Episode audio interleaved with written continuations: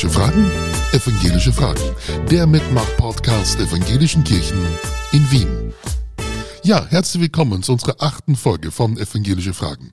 Mein Name ist Bernd Kratze und ich stehe hier im H3 Podcast Studio. Wie ihr merkt, ich bin wieder da. Ja, auch mich hat Corona erwischt, aber dank meiner Impfungen hatte ich einen milden Verlauf. Noch nicht ganz wiederhergestellt, aber auf einen guten Weg. Und damit ihr euch nicht wundert, warum es keine Podcast-Folge gab, habe ich aus der Quarantäne leicht nach Luft schnappend einen kurzen Gruß gesendet. Danke für die vielen guten Wünsche, die mich erhalten haben. Und danke auch an den anonymen Hörer oder Hörerin, die mir die Nachricht zukommen lassen hat, dass ich länger als zwei Minuten geredet habe und da hätte doch die Schnachnase kommen müssen. Tja, aber ich war in der Quarantäne und ich wollte die Schnachnase nicht anstecken. Mein heutiger Gast hat schon anklingen lassen, dass die Schnachnase vermutlich gebraucht werden wird. Wir sind gespannt. Die evangelischen Kirchen in Österreich haben das Jahr 2022 zum Jahr der Schöpfung ausgerufen. Grund genug für uns, heute den Umweltwissenschaftler und Schöpfungsbotschafter von Wien, Privatdozent Dr. Johannes Tinter Olivier einzuladen. Lieber Johannes, schön, dass du da bist und ich bin gespannt auf deine Antworten. Guten Morgen. Alles klar? Dann fangen wir an.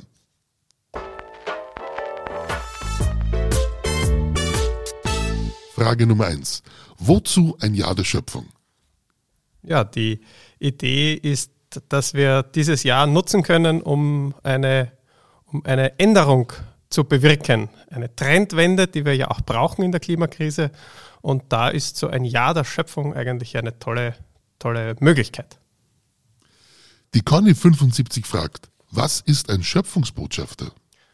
Ja, wir Schöpfungsbotschafterinnen und Botschafter sind äh, eine Gruppe von, von Menschen, ganz unterschiedlich. Jedes Bundes, in jedem Bundesland gibt es ja eine, einen von uns. Und äh, was uns eint, ist äh, die Sorge um, um diese Schöpfungsverantwortung und der Wunsch, ihr irgendwie etwas zu tun. Und der Gernot fragt, wie sind Sie Schöpfungsbotschafter geworden? Ja, ganz konkret war es so, dass ich äh, ja auch einen ehrenamtlichen Hut bei den Scientists for Future aufhabe. Und mit diesem Ehrenamthut bin ich äh, im, im Klimareferat bei der Andrea Sölkner und bei der Marie-Christine Mattner gesessen und wir haben uns überlegt, wie können die Scientists mit der evangelischen Kirche zusammenarbeiten. Und dann hat sie mich zum Schluss noch gefragt, ob ich mir vorstellen könnte, auch Schöpfungsbotschafter für Wien zu sein habe ich kurz eine Bedenkzeit gebraucht, ob ich das zeitlich noch unterbringe. Aber ich freue mich auf diese Aufgabe und ich glaube, das ist sehr spannend.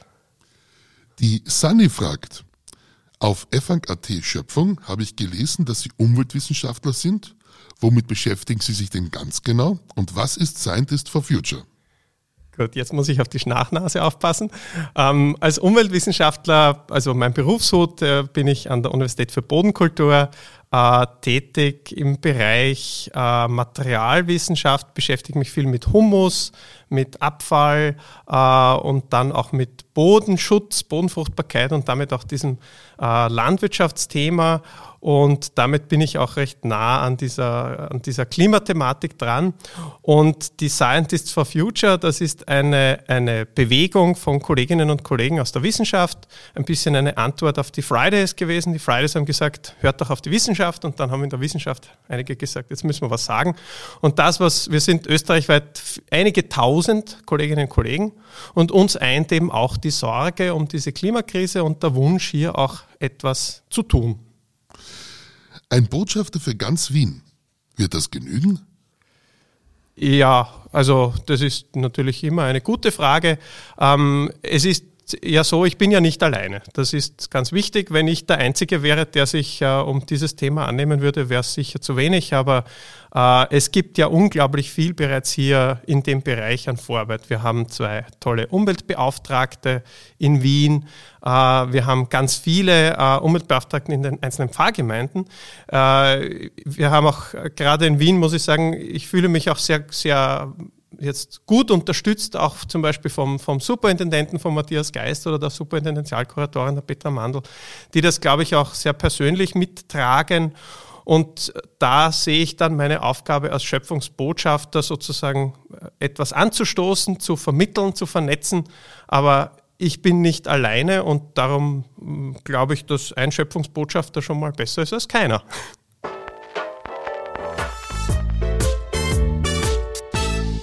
Der Rolf fragt, Was ist Ihre Motivation, sich so für die Schöpfung einzusetzen?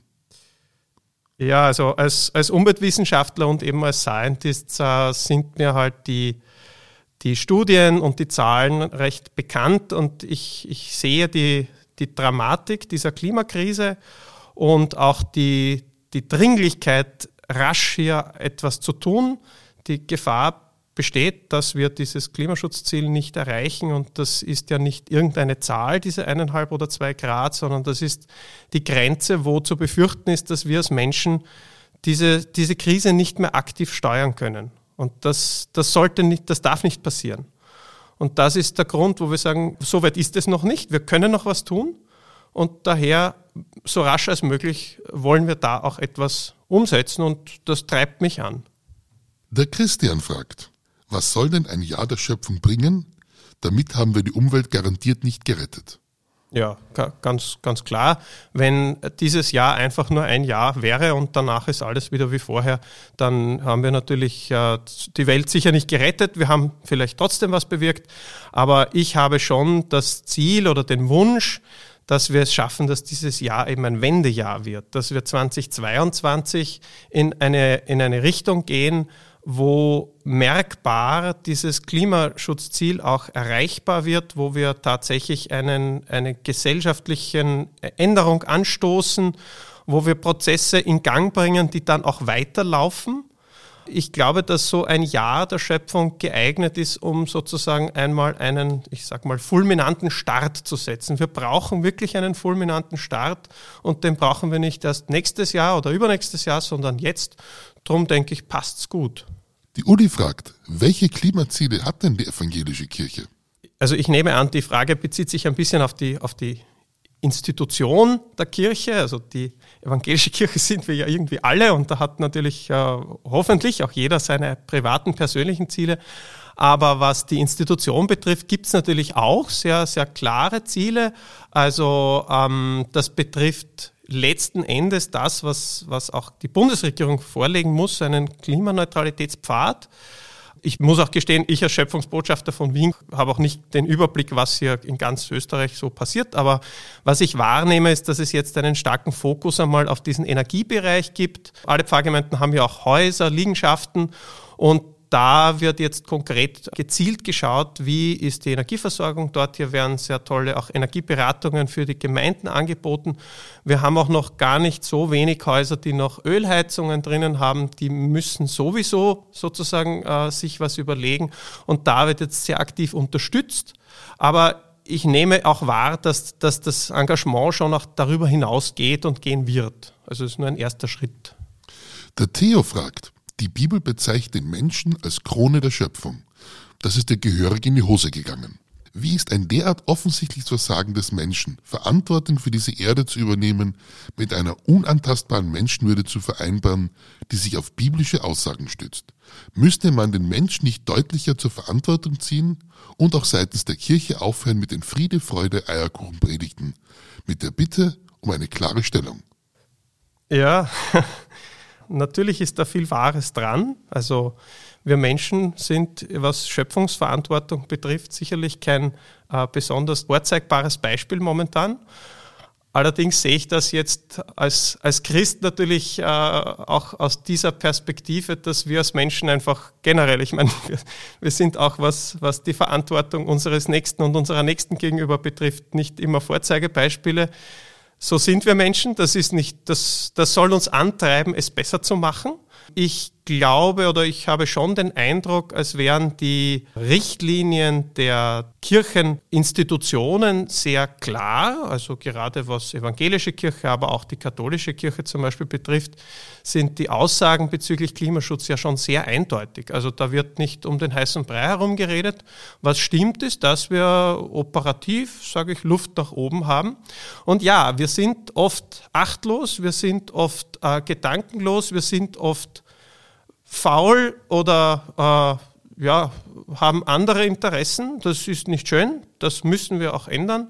Aber das ist unsere tägliche Prüfung, sage ich. Ja. Und das betrifft die Kirche als Institution und das betrifft natürlich auch uns alle als Menschen. Ja. Der Sepp fragt, worauf freuen Sie sich im Jahr der Schöpfung? Gibt es schon Veranstaltungen oder Aktionen, auf die Sie sich freuen? Ja, also ich bin sehr erstaunt, überrascht und, und sehr glücklich, dass, obwohl das Jahr der Schöpfung ja noch nicht sehr lange ist, aber sich schon sehr deutlich abzeichnet, dass sich hier was bewegt, und zwar in ganz Österreich. Also ich war jetzt auch letzte Woche bei der Auftaktveranstaltung zum Jahr der Schöpfung von den äh, Salzburger und Tiroler Kolleginnen und Kollegen und äh, dort ist auch schon wirklich viel an, an Ideen am Tisch. In Wien haben wir jetzt ganz konkret, äh, ich habe auch einen Ehrenamt tut in der Pfarrgemeinde in Wien-Neubau und dort haben wir auch schon ganz konkret jetzt die ersten Veranstaltungen äh, geplant. Wir haben ein großes Schöpfungsfest am 12. Juni geplant, wo, glaube ich, sehr spannende auch Workshops stattfinden werden und eine Podiumsdiskussion. Ähm, ich möchte gerne auch Formate anstoßen, kleinere Formate, wo wir Menschen auch begleiten, ins Tun zu kommen. Das wäre mir wichtig, dass wir nicht nur reden und diskutieren, das ist auch wichtig, aber letzten Endes dann auch ins Tun kommen. Aber ich sehe da schon sehr, sehr positive Zeichen. Ja.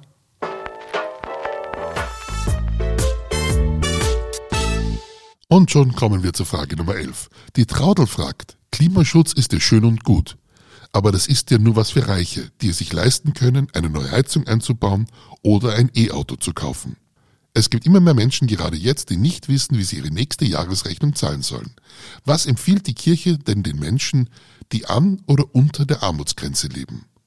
Ja, das ist, das ist wahrscheinlich die, die entscheidendste Frage in der ganzen Klimakrisendiskussion, dass wir einen gesellschaftlichen Wandel zustande bringen, der sozial gerecht ist.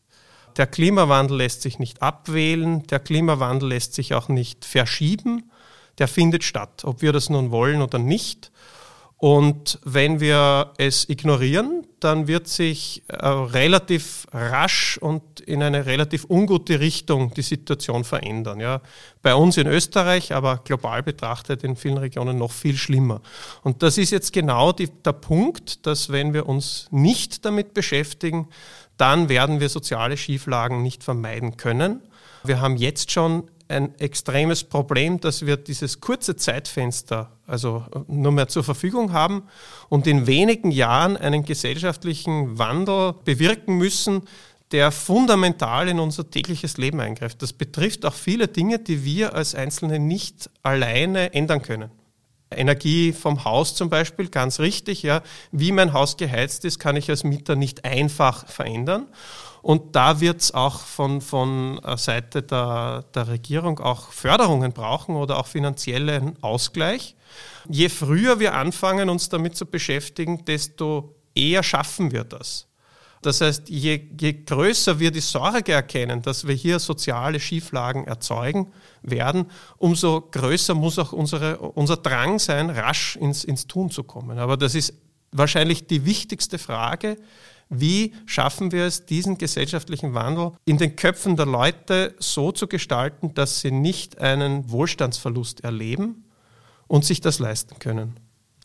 Die Berli fragt, können Sie eine 2-Minuten-To-Do-Liste für gute Christinnen in Sachen Klimaschutz erstellen? Wäre vielleicht hilfreich. Danke. Ja, also das geht sogar noch viel schneller. Es gibt eine, die, die, wichtigste Sache und der wichtigste Schritt, den wir alle machen müssen, um Klimaschutz ernst zu nehmen, ist, dass wir uns Zeit nehmen. Daran hapert es in den allermeisten Fällen. Wir haben wenig Ahnung nicht, weil wir ein Wissensdefizit haben. Wissen ist, ist eigentlich sehr leicht verfügbar. Wer sich Zeit nimmt und sich mit den, mit den Themen beschäftigt, der, der kann viel finden. Wir brauchen Diskussionsformate, um Dinge auch auszusprechen. Und wir brauchen Formate, wo sich Menschen einfach Zeit nehmen, konkret erstens ihr eigenes Leben auch mit dieser Brille zu betrachten, hier auch äh, sozusagen den Status quo zu erheben, sage ich mal, und dann auch zu überlegen, wo kann ich oder möchte ich etwas tun? Und dann ist das meistens bereits ein Prozess, der sozusagen Füße bekommt, wie man so schön sagt. Und die Bandbreite, wo wir uns bewegen müssen, ist das ganze Leben. Also das ist Konsum, das ist Mobilität, das ist äh, Energie, das ist unsere Freizeit, das ist unsere Arbeitssituation. In all diesen Bereichen gibt es Schrauben, an denen wir drehen können. Manche tun uns überhaupt nicht weh. Ja, klassisches Beispiel sind diese Lebensmittelabfälle. Keiner schmeißt gerne Lebensmittel weg, wir tun es aber trotzdem, weil wir nicht drüber nachdenken. Und wenn wir uns alleine Zeit nehmen, haben wir bereits den wichtigsten Schritt gemacht. Die Magda fragt, ich finde es ja voll super, dass sich die Kirche für den Klimaschutz stark macht. Höchste Zeit. Gibt es irgendwelche Initiativen, bei denen man sich beteiligen kann? Muss man dazu evangelisch sein? Nein, also das kann ich, glaube ich, ganz klar mit Nein beantworten. Man muss sicher nicht evangelisch sein, um, um Klimaschutz zu betreiben. Äh, und auch die Angebote, die ich jetzt wahrnehme, die in der evangelischen Kirche heuer gesetzt werden, sind sicherlich nicht nur für evangelische Menschen. Es gibt eben eine Reihe von, von Veranstaltungen. Es gibt ja diese Seite zum Jahr der Schöpfung auf evanga.de und dort werden die Veranstaltungen der einzelnen Gemeinden oder Institutionen auch äh, eingetragen. Wenn das noch nicht der Fall ist, kann man auch ganz gezielt einfach nachfragen.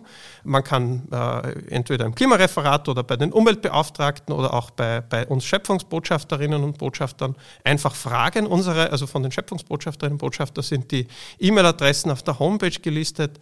Und wenn man die Augen und Ohren offen hält, dann hoffe ich, dass schon das Angebot auch zu finden ist. Ja. Dann hoffe ich, dass du jetzt nicht allzu viel Post bekommst. Weil es ist ja auch ein Ehrenamt, was du da machst und kein Volltime-Job. Das ist richtig, aber daran äh, wird es, glaube ich, nicht scheitern.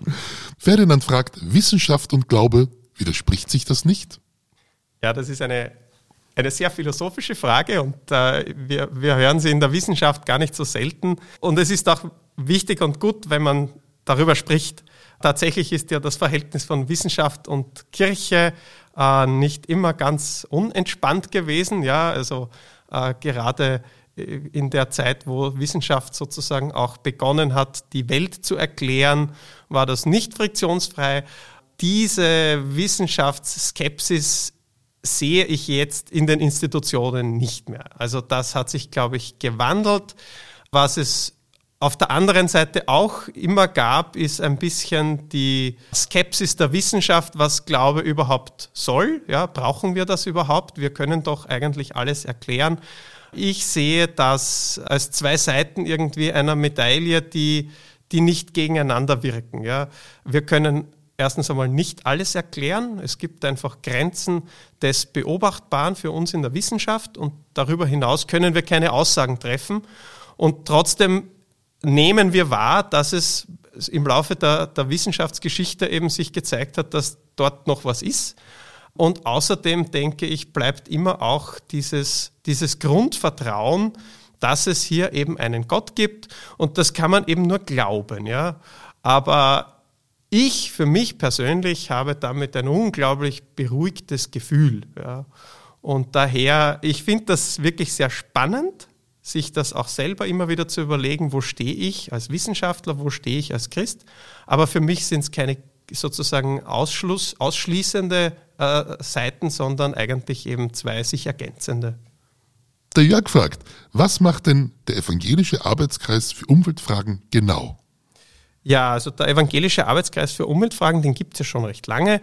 Der wird koordiniert oder geleitet von der Umweltbeauftragten hier in Wien, von der Andrea Kampelmüller. Wir haben ja zwei äh, den Ralf Doppheide und die Andrea Kampelmüller.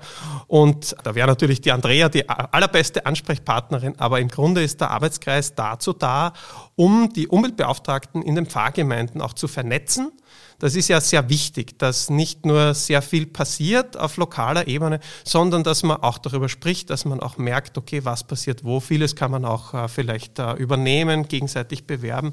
Und was gerade Andrea Kampelmüller auch sehr toll macht, ist diese Vernetzung zu anderen Institutionen. Also die evangelische Kirche ist ja auch mit, mit der Umweltarbeit vernetzt in den Religions for Future. Die wiederum sind vernetzt mit äh, all diesen For Future Bewegungen, also auch den Fridays. Und das ist auch sehr wichtig. Ja. Und das ist auch viel Arbeit, muss man sagen. Also da leisten, leisten die Umweltbeauftragten schon ganz enormes. Und dieser Arbeitskreis ist eben dazu da, um hier eine, eine Plattform zu bieten, um sich zu vernetzen.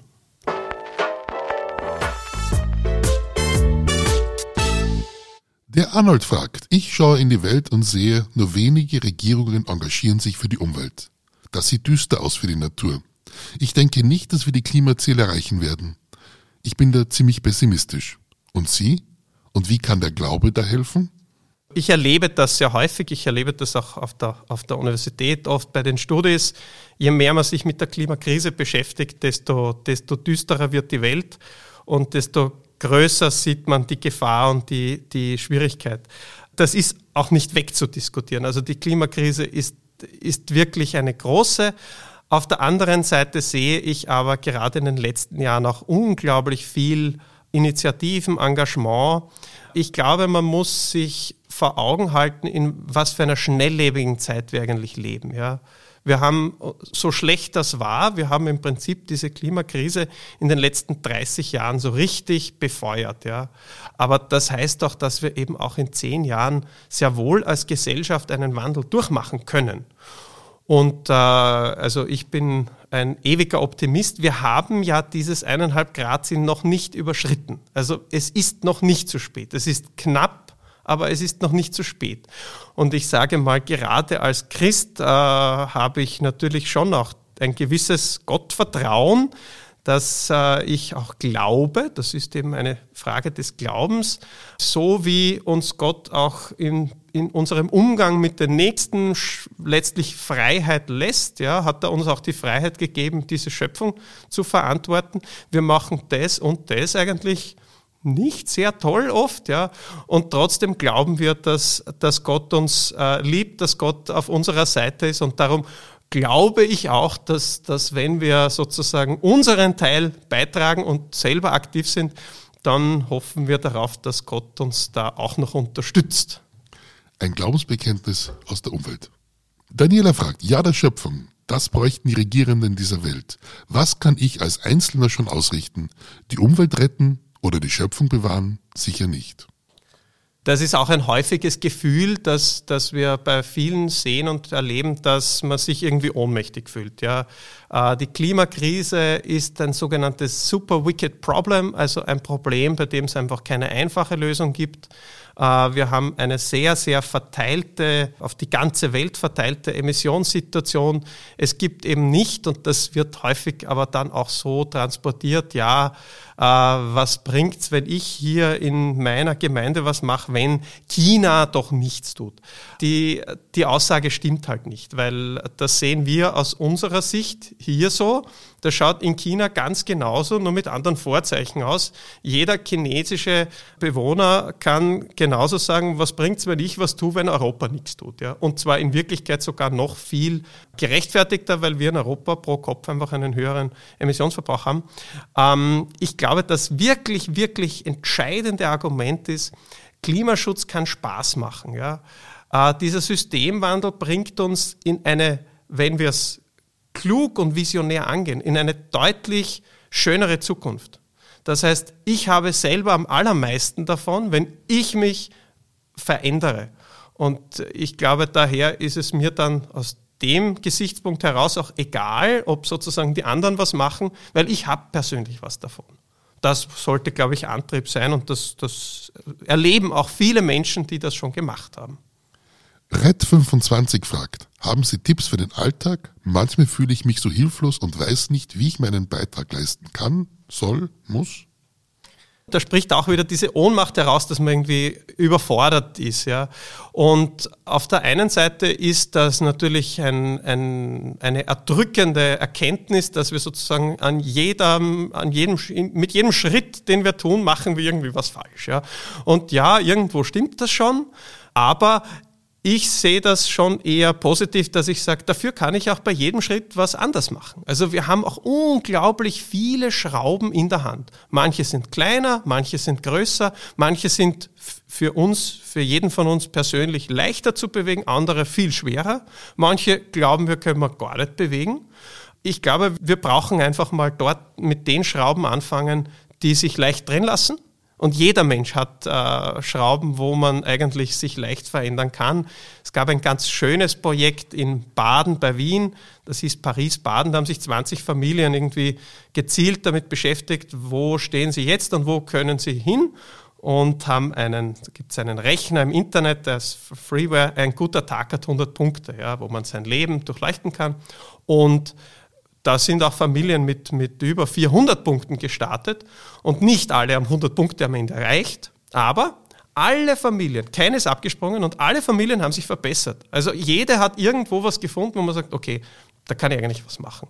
Und jede Schraube zählt. Ja? Also jedes, wenn man es naturwissenschaftlich sieht, jeder, jedes CO2-Molekül in der Atmosphäre hat denselben Effekt. Das heißt, jedes, das wir einsparen, ist auch ein wertvolles dann wäre es, glaube ich, gut, wenn ich den Link zu diesem Programm ja. in die Shownotes reingebe. Gerne. Der Knut fragt, was muss geschehen, damit für Sie das Jahr der Schöpfung ein gelungenes Jahr ist? Was ist Ihr Ziel mit diesem Themenjahr? Ja, also ich habe es, glaube ich, eher am Anfang gesagt, für mich ist das Jahr der Schöpfung äh, die Möglichkeit, ein, eine Trendwende zu, einzuleiten. Ja. Und vereinfacht gesprochen, wenn ich im Nachhinein den Eindruck habe, dass dieses Ziel erreicht ist, dann ist es ein gelungenes Jahr. Wobei äh, in Wirklichkeit jede Veranstaltung, jedes Format, und sei es noch so klein, ein Erfolg ist. Wie gerade vorhin gesagt, es gibt nicht die eine große Maßnahme. Das heißt, jede kleine Maßnahme ist wichtig und mit jeder kleinen Maßnahme haben wir einen Schritt getan, auf den ein nächster folgen kann. Und daher, also für mich ist das Jahr der Schöpfung sowieso schon ein Erfolg, alleine weil es es gibt und weil ich schon merke, dass hier etwas äh, sich bewegt. Natürlich ist meine Hoffnung, dass sich das sozusagen auch nachhaltig, wie man das im wahrsten Sinne des Wortes hier auch äh, bewährt und dann eben auch äh, in Folge weiterwirkt. Und damit kommen wir zur letzten Frage. Wenn die gute Fee vor dir stehen würde und dir drei Wünsche erfüllen würde, welche wären das? Das ist eine gute Frage und in Wirklichkeit ist sie gar nicht einfach zu beantworten. Das als Wissenschaftler würde ich fragen, wie die Rahmenbedingungen dieser Wünsche aussehen. Ähm, ich denke, konkret für das Jahr der Schöpfung wäre der wichtigste Wunsch, den ich schon habe, dass wir wirklich es schaffen, dass wir Menschen bewegen, ja, dass wir wirklich Menschen dazu bringen, sich Zeit zu nehmen, für sich eine positive Entwicklung zu machen und zu sehen, hoppla, Klimaschutz macht Spaß. Und das ist eine sehr, sehr erfüllende Erfahrung. Für mich auch. Also wenn ich das merke, hoppla, das sind die Momente, wo ich sage, jetzt hat's gepasst. Sowas, das, das ist genial. Und solche, solche Momente wünsche ich mir natürlich, ja. Ganz toll wäre natürlich, wenn ich als Wunsch äußern könnte, wir schaffen dieses eineinhalb Grad Ziel, die Klimakrise können wir abwenden und wir schaffen es noch dazu, das klimagerecht hinzubekommen. Vielleicht würde die Feder sagen, das ist schon zu viel, aber das ist natürlich schon das, das große Ziel. Ja.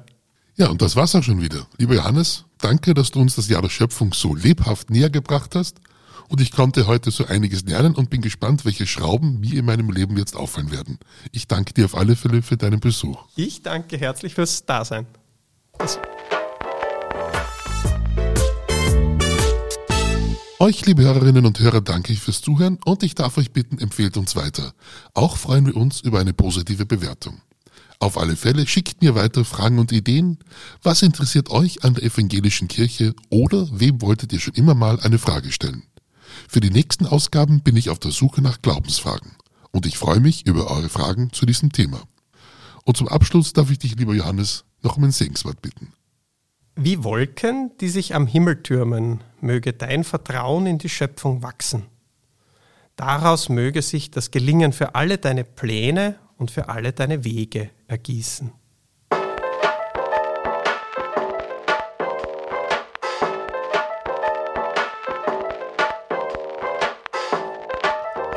Und damit kommen wir zum Schluss. Also folgt uns auf Facebook oder Instagram oder kommt auf unsere Website evangelische-fragen.at. Lasst mich wissen, was euch interessiert. Ich freue mich über eure Nachrichten.